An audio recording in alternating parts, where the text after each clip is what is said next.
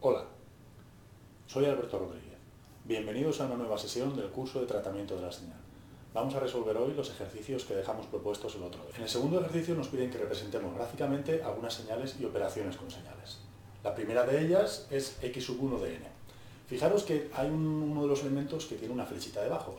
Eso nos indica que ese elemento es el que se encuentra en la muestra 0. Sería el instante inicial, el instante 0 o la muestra 0.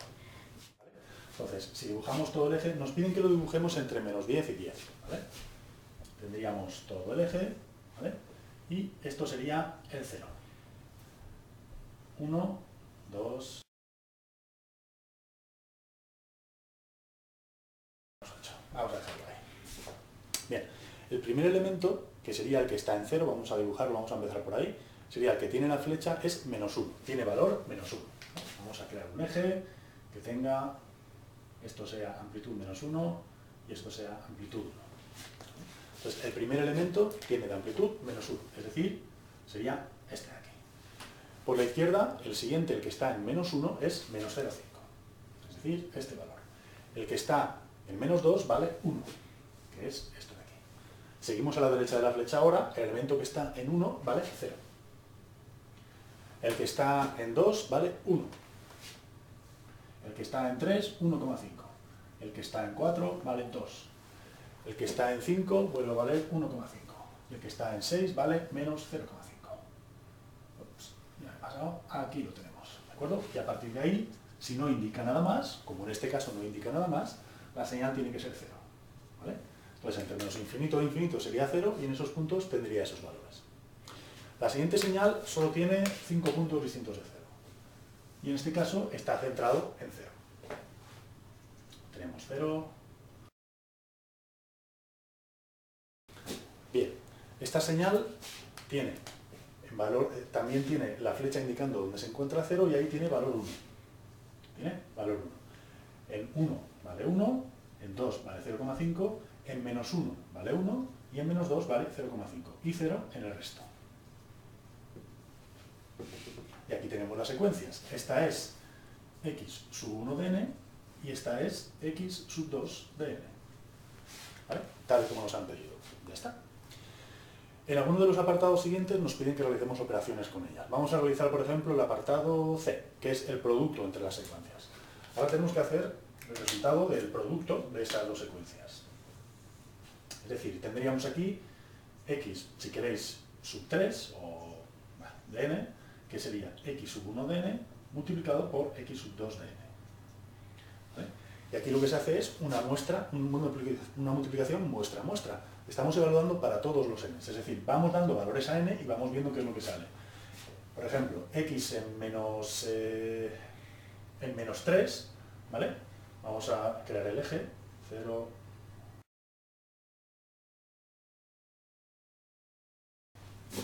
Por cierto, recomiendo que para hacer este tipo de ejercicios utilicéis cuadernos cuadriculados, que es bastante más sencillo aunque no vamos a hacer muchos, esto solo al principio para coger un poco de fluidez.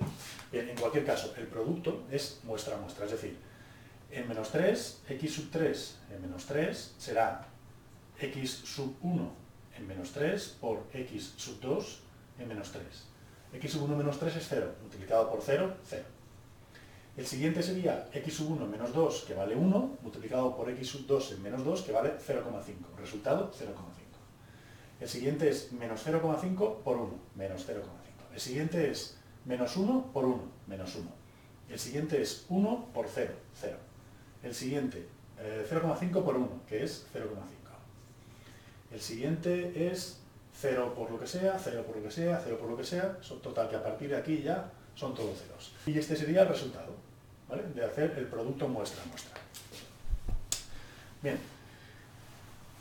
También nos piden en otro caso, que hagamos el desplazamiento de la segunda unidad, de la segunda secuencia, cuatro unidades de tiempo. Es decir, que hagamos x2 evaluada en n-4. Vamos a crear el eje otra vez, que nos resultará más fácil.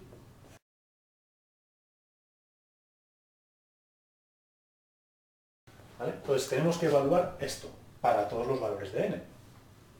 Vamos a empezar en para n igual, si queréis, por ejemplo, a 0. Tendríamos que empezar en menos infinito, pero como más o menos sabemos lo que nos va a dar, tendríamos que el resultado sería x, x sub 2, lo que valía en menos 4. ¿Qué valía x sub 2 en menos 4? 0. Pues aquí pondríamos un 0.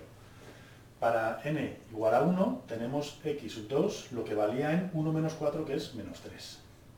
Esto es 0 y esto es 0, ¿vale? Porque aquí hay un 0.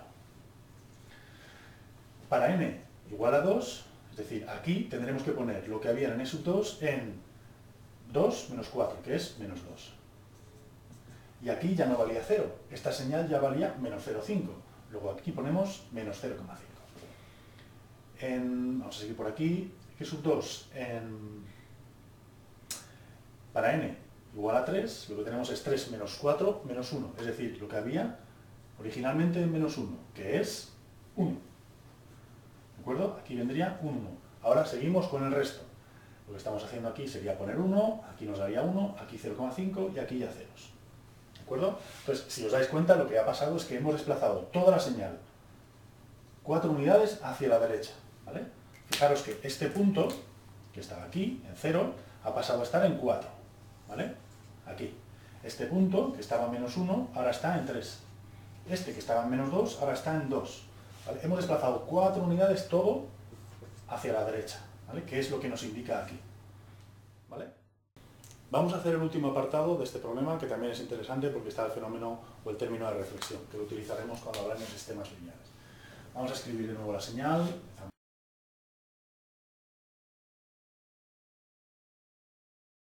Lo que tenemos que evaluar, la señal que tenemos que evaluar es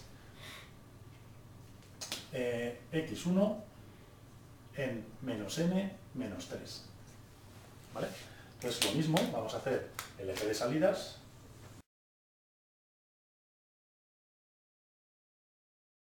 Pues fijaros, lo único que hay que hacer es evaluar para cada n. Entonces, ¿qué es lo que le va a dar la salida?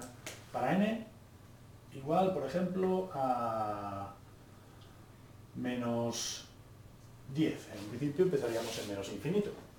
Para n igual a menos 10 tenemos x1 evaluado, donde pone n ponemos menos 10. Menos menos 10 es más 10. Menos 3 es más 7. ¿Vale? Bueno, por cierto, se me había olvidado dibujar la señal de entrada. La señal de entrada en este caso es, tenemos aquí menos 1,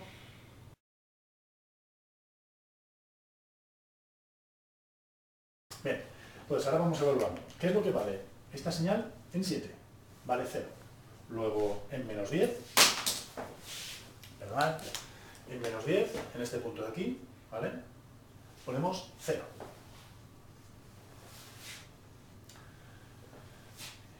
En menos 9 tenemos menos menos 9 es más 9, menos 3 más 6. Y aquí esta señal ya valía menos 0,5. Es decir, en menos 9, ¿vale? Menos 0,5. ¿De acuerdo? Si seguimos, para menos 8, tenemos menos menos 8, que es más 8 menos 3, 5. Es decir, es este elemento, que es 1,5. Si os dais cuenta, lo que estamos es viendo la señal ahora hacia atrás. ¿De acuerdo? Y además la hemos desplazado 3 unidades hacia la derecha. ¿Vale? Hacia la izquierda, perdón. ¿Vale? Si seguimos, lo que estaremos haciendo es escribir esta señal hacia atrás, pero en esta parte de aquí. Podemos seguir, si queréis, por ejemplo, en n igual a 0, ¿vale? Lo que tendríamos es menos 0 menos 3 es en menos 3. Y en esto de aquí lo que tenemos es ya 0. ¿vale? Entonces ahora lo que estamos haciendo es dibujar aquella señal, 2, 5, 1, 0. Primero la hemos desplazado y después reflejamos con respecto a 0. Fijaros que el 0 ahora está aquí, ¿de acuerdo? Y lo que hemos hecho ha sido desplazarla tres unidades hacia la derecha, es decir, este punto pasa a estar aquí, ¿vale? Y todos los demás hacia la derecha, tres unidades, y después con respecto a 0 lo reflejamos todo. Y lo que nos queda es esto de aquí, ¿de acuerdo? Entonces, cuando reflejamos, lo que hacemos es desplazar y reflejar, ¿vale? Esto lo utilizaremos mucho cuando hagamos la convolución para resolver los sistemas lineales en variantes en el tiempo.